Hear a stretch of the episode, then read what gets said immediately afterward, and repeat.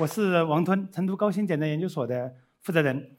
同时呢，在过去十三年一直在做一件事情，那就是灾害预警。十、九、八。昨晚，居住在成都高新区的很多市民都被这样的警报声惊醒。原来，当时在成都高新区有六十个社区启用了地震预警大喇叭，在地震波波及社区前，通过这样的社区广播，提前向居民预警。当然，刚开始的时候是从地震预警起步的，也就是刚才你们看到的短片呢，是我们工作很多很多年、十几年的一个结果。我曾经也是在很快乐的地方来学习，然后在国内外再进行学习。呃，比如刚开始的时候，在浙江大学读了本科以后，先后在中科院力学所和美国康涅狄格大学各拿到一个博士学位，然后在之后呢，就到了啊奥地利从事理论物理的博士后工作。在奥地利的时候呢，汶川地震发生了，产生了重大人员死伤。然后当时，我相信我们和我们中国人都在问一个问题：我能为地震做点什么？捐款、捐物，或者来点其他的科技创新呢？作为有两个博士学位的我，我能为我们国家做点什么呢？当然，我们迅速的查阅文献，因为以前所从事的学习研究跟地震没关系。我是四川人，那么。但是是在川东地区的达州，从来没想过四川还会发生地震，更别想到还有这么大。那么马上就查阅文献，发现日本已经在汶川地震之前的零七年，已经开始了面向日本全国的地震预警服务，能够在地震灾难前提前发出警报。所以说，当时想到一个问科学问题，就是怎么能够让中国在下次大震的时候有预警呢？能不能让我们中国人也能在地震灾难前受到警报？汶川地震的当天晚上，我就决定回国来从事这工作。然后在零八年六月份就火速回到成都，啊，注册了成都高新简单研究所。为什么这么着急？因为我知道地震在实验室里面模拟不了，没有办法来模拟地震，那怎么办呢？那只能用天然的地震来进行地震预警的技术实验。哪有地震呢？平常总是没有什么地震的。只能靠汶川的地震的余震来可以进行很多的技术实验。当时也很担心，因为地震过后的余震也不一定持续多久。比如2015年尼泊尔发生了一个8.1级的地震，它的主要的余震只持续了一个月就没有了。当时就在想，那余震能持续多久呢？因为余震基本上没什么伤害，但是它又是可以进行技术实验和社会实验的一个条件。所以说，当时就想着赶快注册，赶快组建团队来进行试验。当然，大家可能会想，那为什么你不到地震局，或者是到大专院校去、学校去、中科院去做这些研究呢？当时主要的原因还是为了抢在余震消失之前做一些工作。如果我去申请这些岗位，可能需要花半年或者更长的时间，尤其是我自己还没有地震方面的背景。然而，总是有然而。首先是没钱，跟很多在座的各位一样啊。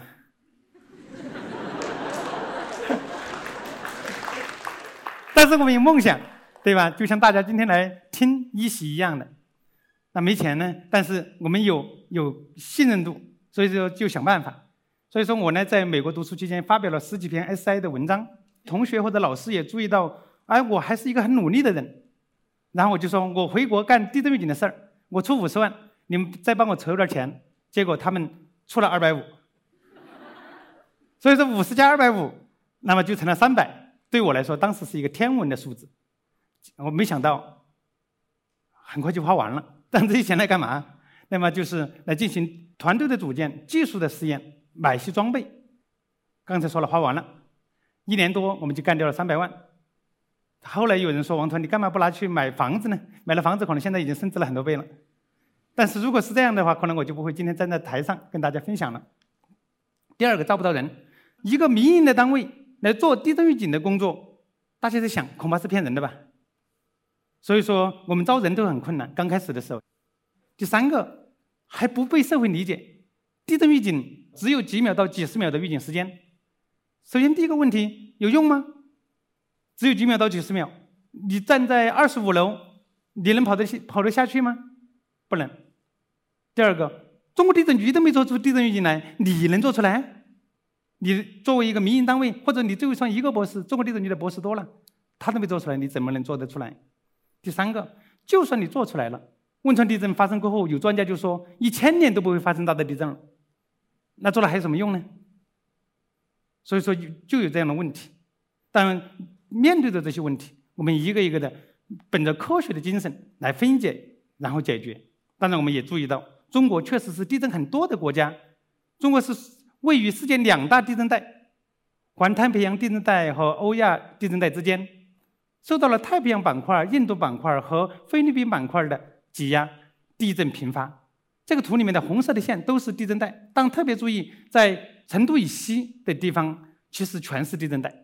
那边的地震带的密度啊，远远跟实际是不一致的，因为有印度板块跟。嗯，欧亚板块之间的对撞，所以说全是红色线都是地震带，绿色的是什么？待会儿我们就要解读。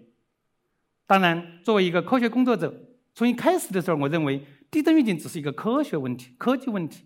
哎，走了，把这样的技术搞出来了，自然就能够把这样的警报给老百姓提供了。它的原理就是利用电波比地震波快的原理。当震中正在发生地震的时候，能够对地震还没有波及的区域发出警报。当然，我估计在座的可能有很多文科生，什么叫波及？什么叫波？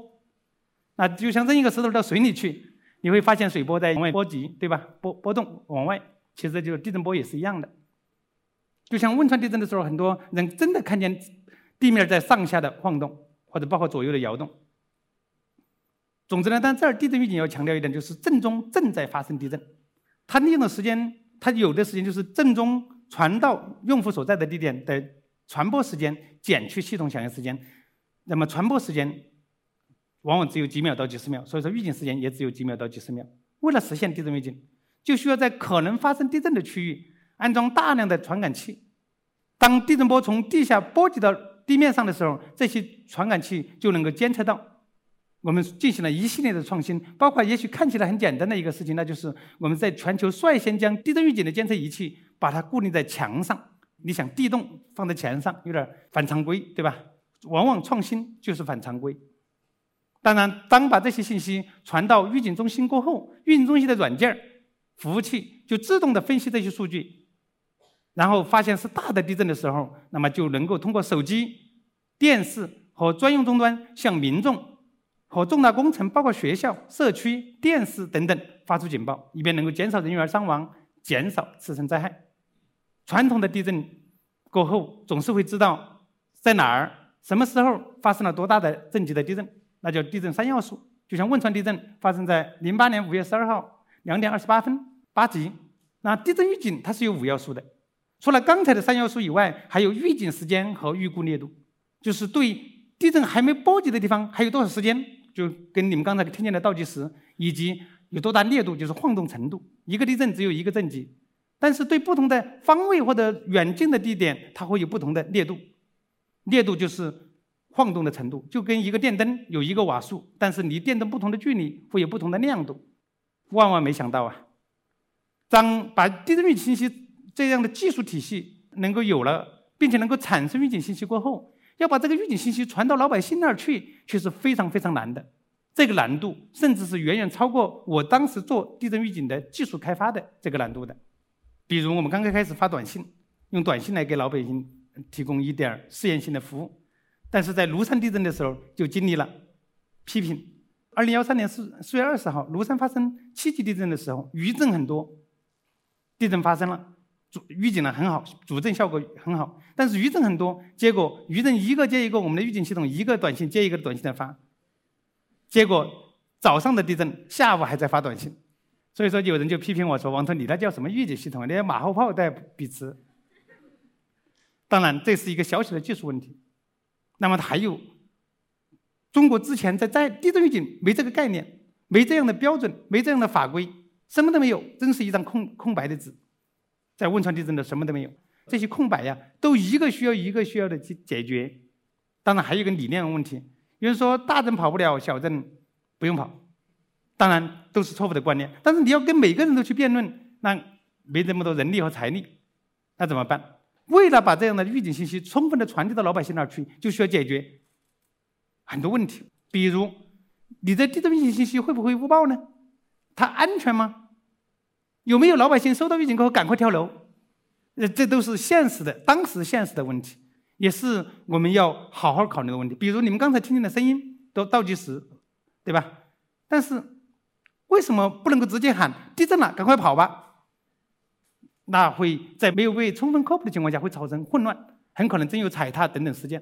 那么，哪怕是这么小小的、细微的信息，都是我们要研究而来的。当然，面对这些难题，我们没有后退。那么，我们怎么办？一点一点、一步一步，从先行先试、试点试验，我们填补了一系列的空白。比如，首先让志愿者来参加，来给我们反馈。让志愿者，我们还说要求十八岁到六十岁之间的人。不能太小，也不能太大，也包括在一个学校一个试验，包括汶川开通电视预警等等等等，包括在电梯里面试验。总之，这十三年以来，中国的地震预警从无到强，也实现了从刚开始的短信到地震预警的 APP，就是老百姓可以自己下载我们的 APP，但是平常没什么人来下载，灾害都是小概率事件，老百姓平常懒得关心你，但是地震后总是说，哎，为什么我没收到呢？或者我怎么才能收到呢？这种小概率事件也是一个灾害预警领域的关键难题。当然，到今天为止，已经共下载的人数、人次数大概在五千万，已经很多了啊。但是那还不够好，我们希望的是地震预警或者灾害局应该服务到每个老百姓，让每个老百姓在地地震灾难前都能收到警报。怎么办？只能将这样的功能内置到手机操作系统中。你买了手机就具有了。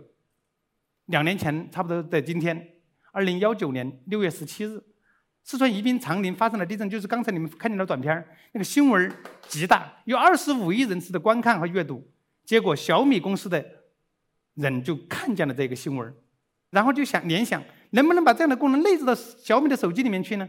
结果后来经过沟通实现了，它就成为了全球首个内置了地震预警功能的手机，非常难得。然后带动了 vivo、OPPO、华为等手机相继内置地震预警功能，同时还带动了 TCL。康佳等彩电都内置了地震预警功能，就是出厂就有了。来，刚才已经听过了长陵地震的预警的声音。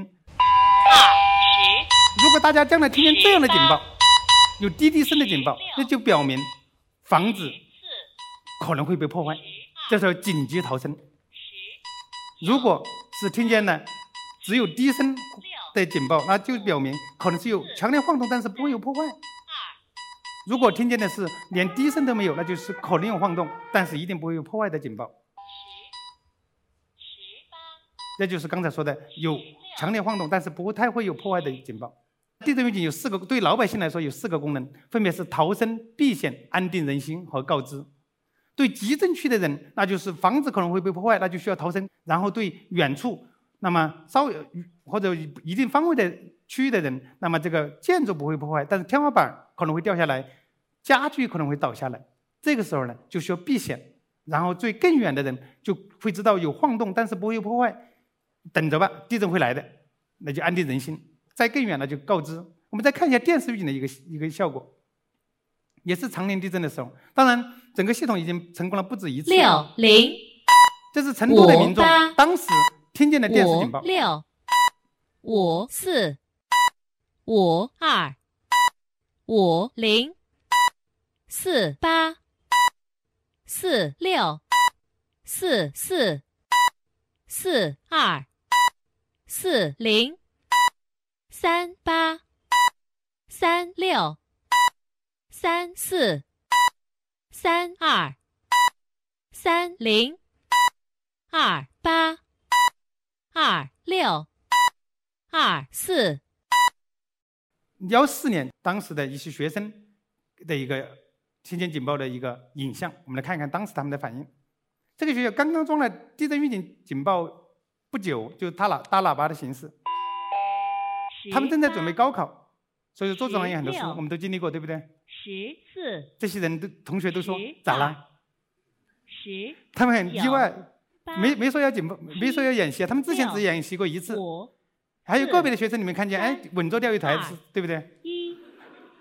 但是倒计时结束，桌子在晃动，这两这两学生也还是蹲下去了，说明收到警报一定要响定，这是真的地震，不要去犹豫。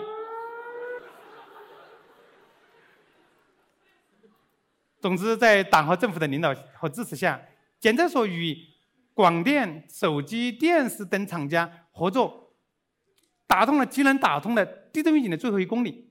就是将预警信息传到老百姓那儿去。这儿之所以说到党和政府，确实将把预警信息传到社会上去，由于涉及到公共安全，还真不是我想做到就能做到的，一定是在当地的政府的领导和或者说各级党委政府的领导支持下才能干成的，因为涉及到公共安全。比如成都市前两年开通了电视预警，那就是成都市市长直接要支持才行，否则我是做不到的。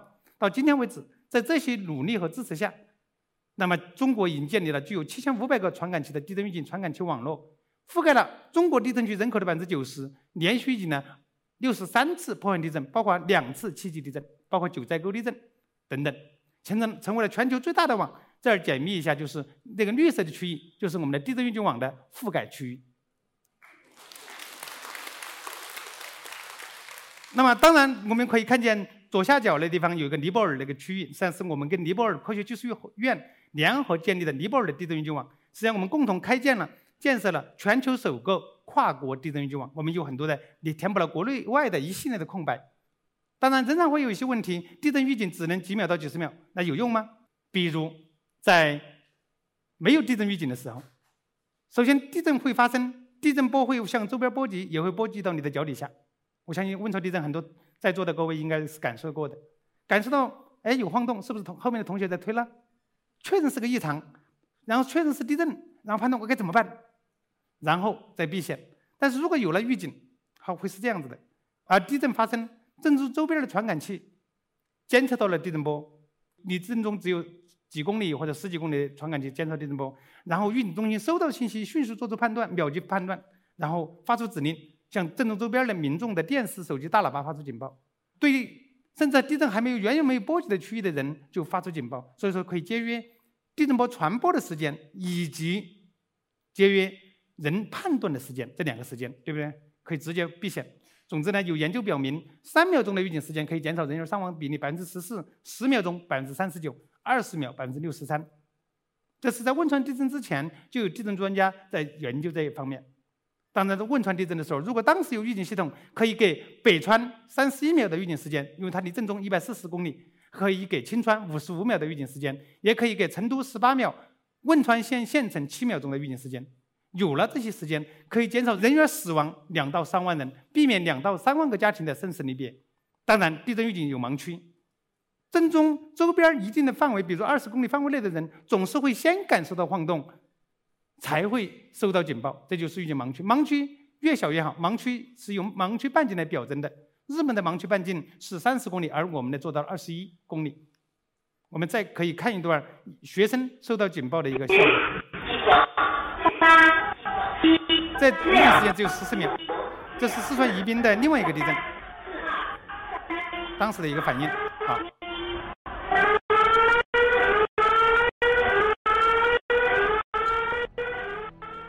那么，总之，我们的系统连续预警了六十三次破坏地震，填补了六项国际空白、二十五项国内空白，研发了十项世界首创的地震预警技术。全球现在有六个国家具有地震预警能力，其中三个国家都是用的我们的技术。那么，当然，可能刚才已经问过了，地震预警会有误报吗？是的，会有，理论上有。比如日本是误报过九点一级地震和七点八级的地震，它一这样一误报，它的高铁停下来，地铁停下来，商场马上紧急疏散。学生学生也马上疏散了。当然，比较幸运的是，我们的成果到今天为止，过去十年来还没有误报过。当然，我们曾经非常非常担心我们会误报，但现在我们有理由相信，未来的十年我们误报的概率很小。所以说，下次你们要听见这样的倒计时警报，一定要想到它是真的，紧急避险，不要犹豫。总之呢，刚才说的，我们在中国装了七千五百个传感器，覆盖了二百三十万平方公里，覆盖了中国地震区人口的百分之九十。但是你马上会想，剩下的几百万平方公里怎么办？我们没钱。但是干了一件事儿，过去几年啊，我们做了一个工作，就是用手机里面的传感器来实现地震预警监测。我相信在座的很多呃同学啊，应该都用过手机来打游戏，是不是？动感游戏，那里面有 MEMS 传感器或者说陀螺仪。这样的传感器其实除了打游戏或者计步以外，计步器以外，实际上还能实现地震预警的监测。三周以前，小米公司跟我们联合宣布，全球首个手机基于手机监测的地震预警的传感器网络开始试运行。也就是说，我们的传感器的数量在今年下半年将会实现从七千五百个到千万级，上升多少？一万倍。当然可能再过到明年可能就上亿。那么这就是我们要实现的覆盖九百六十万平方公里，并且从中国延伸到全球其他国家的地震预警能力。另外呢，就是我们当然都知道地震预警和预报有区别，对吧？只有一个字儿的区别。预报是对还没有发生的地震，比如今天下午晚点或者明后天某个地方会发生大的地震，那叫地震预报。当然，地震预报是世界难题，我们也在做，做了十一年。那么我们正在四川和云南建设地下云图网，就是把地下十到二十公里的应力和能量的演化把它监测清楚，以便类似于天气云图来看见这些图过后，呃预报地震，争取在未来的一些年几年能够有显著的进步。当然，我们还在从地震预警延伸到了其他自然灾害预警。我们是在二零幺三年在成都开始先行了多灾种预警的技术试验。我们已经实现了山火预警、滑坡预警、泥石流预警、山洪预警，甚至我们在成都还能看见浙江的一个化工厂的火灾。总之，截止到今天，我们已经预警超过一百六十次自然灾害，包含了五六十三次的破坏地震和近一百次的滑坡、泥石流、沉降、山洪、山火等等。我们构建了中国第一个，其实也是全球第一个多灾种的预警的技术平台，有很多原始创新的地方。当然，为什么能走到今天？在十三年前，当我回国开始做地震预警的工作的时候，我经常被问到的问题是：王团，这这不是地震局的事儿吗？这是因为这些问题本身是对的，但是又不完全对，因为地震预警它同时具有科学性和公共安全性。地震局可能会管服务、管搞管理，但是科学方面未必是他最擅长的。对老百姓来说，灾害预警当然应该是免费的公益服务，就像这幢楼的消防报警系统，是不是我们都并不用付钱，但是我们都可以。享受到消防报警的服务呢？所以灾害预警跟消防报报警是类似的。当然，我们这样的小小的民营单位，去年也跟中国地震局签约，共建中国地震预警网，这也是一种机制上的创新，这也是一个了不起的进步。为什么？你们要是看网上的话，你会发现几年前他们是有人使劲打压我们，因为我们干的太好了。但是后来应该说，在政府的直接支持下，那么也在新的局长的开明的领导下，那么就合作签约。同时，他们也授牌我们成为中国地震局地震预警技术研究成都中心，我也变成了啊，有点呃 进到体制内的感觉了，是吧？这不是我所希望，但是可能是显然是符合在社会和行业发展规律的，这非常重要。因为政府直接来说，并不会擅长于技术开发。